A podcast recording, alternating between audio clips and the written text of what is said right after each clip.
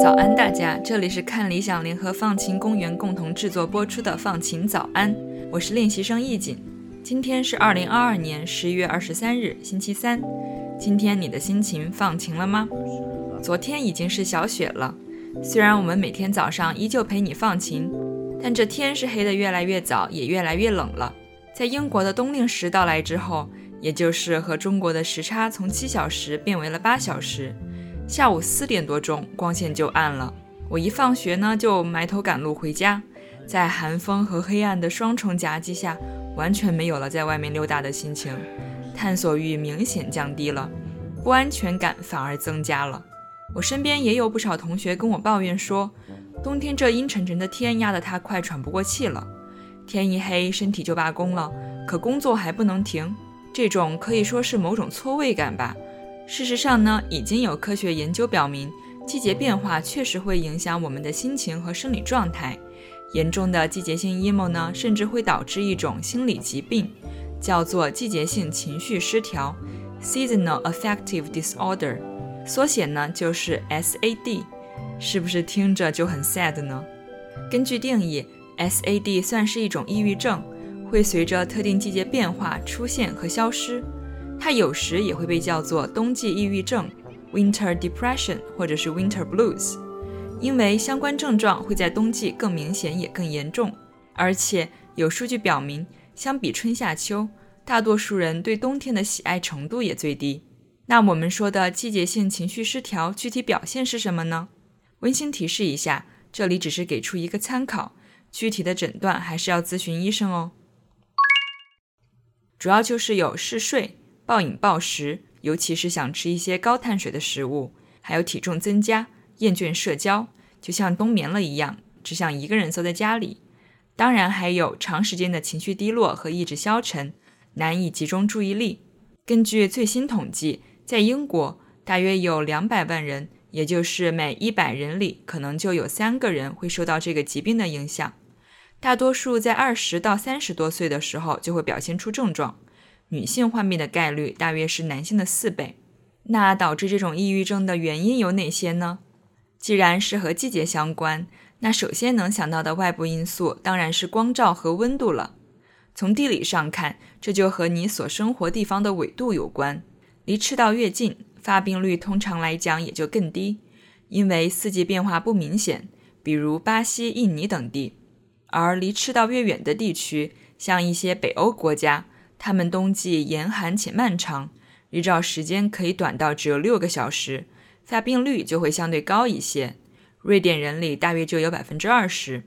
导致 SAD 内部因素虽然目前还不完全清楚，但主流观点认为，阳光是调控我们生物钟的外界信号，与它见面的时间变短了，控制我们情绪、睡眠和食欲的下丘脑就可能功能失调，进而导致褪黑激素分泌过多。使人感到困倦，昼夜节律被扰乱，而血清素的水平会降低，变得抑郁、情绪低落。那说了这么多，我们可以做些什么来治疗或是预防季节性情绪失调呢？毕竟冬天终将到来，但也总会离去。与其谴责自己的状态为什么不好，陷入 emo 的漩涡，不如积极寻找和尝试应对方法。一个从1980年开始就被使用。最简单直接的方法就是光疗法，也就是通过人造光线弥补自然光线的缺失。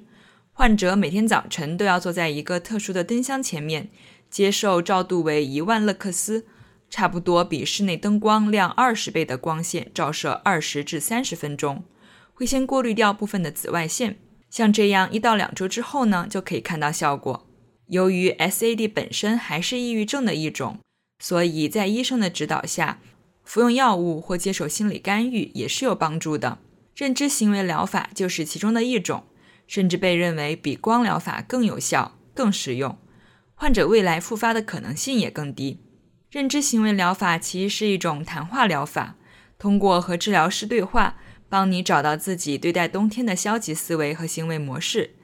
比如，冬天又黑又冷，让我什么都干不了。然后治疗师就会引导你去关注冬天可以发生的开心的事，鼓励你去多参加自己感兴趣的活动，从而获得像“冬天又黑又冷，不正是大家聚在一起吃火锅的好时候吗？”之类的关于冬天更积极的想法，打破之前认知和行为间的恶性循环。除了上面提到的两个比较专业的治疗方法之外呢，我这里还有两个小方法分享给大家，希望能有帮助吧。第一个叫做 Fresh Start Effect，新起点效应。科学家们从人们爱在新年许愿、获得来年实现愿望的动力中得到灵感，进而，在研究中发现，谷歌上关键词“减肥”的搜索次数、健身房的访问次数和对实现目标的承诺数量，都会在新的一周、一个月、一年、一个学期的开始，或是一个生日、一个节日结束之后有所增加。这些时间节点都具有某种地标性。科学家们认为，这种地标性创造了更多积极的心理预期，让人们意识到，就算经历过一些小小的不完美，也已经是过去时了。应该有更长远的目光和实现新愿望的动力。科学家们还提到，我们其实可以主动利用 “fresh start” 这一概念，找准时机重置自己的生活。比如，在逐渐迈入深冬的时候。我们可以提前积攒一些 fresh start，这一定要是你感兴趣的一些事情，比如要看一本新书、加入一个新团体、交一个新朋友、去一个新地方、学习一项新运动等等。然后在最黑暗、最冷酷的时期到来的时候，挨个用上它们，这样不就能让生活更加有所期待和有所掌控，而不是任由心情随温度一样跌至谷底了吗？第二个方法呢，叫做 temptation bundling，诱惑捆绑。简单来讲，就是将你应该做的和想要做的绑定在一起，这会让你更有可能完成那些你应该做但不太想做的事情。比如在洗碗或锻炼的时候听你喜欢的播客，比如放晴早安；要和不太好打交道的同事见面的时候，把地点选在你喜欢的餐厅等等。这个方法应对冬天的一些场景也是有用的。就拿我自己为例，在下着大雨、刮着大风的天，还必须出门上课的时候，我就想着地铁站外面的一杯热咖啡，或者下课后可以去超市闲逛的感觉。如果是在家办公的朋友，也可以试试在不得不坐在电脑桌前处理文件的时候，给自己烧一壶热水泡脚。如果你还想找到更多可以绑定或配对的事情，可以试着拿出一张纸，左边写上你喜欢的或对你有诱惑的小事情，右边写下你应该完成但经常拖延的任务，然后试试连线看看吧。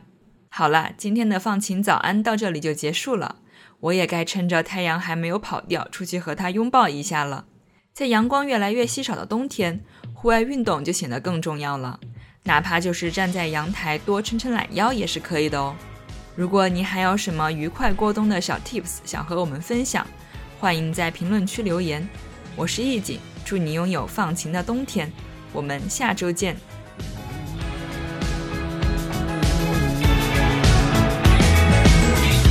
给你一瓶魔法药水，喝下去就不需要氧气。给你一瓶魔法药水，喝下去就不怕身体结冰。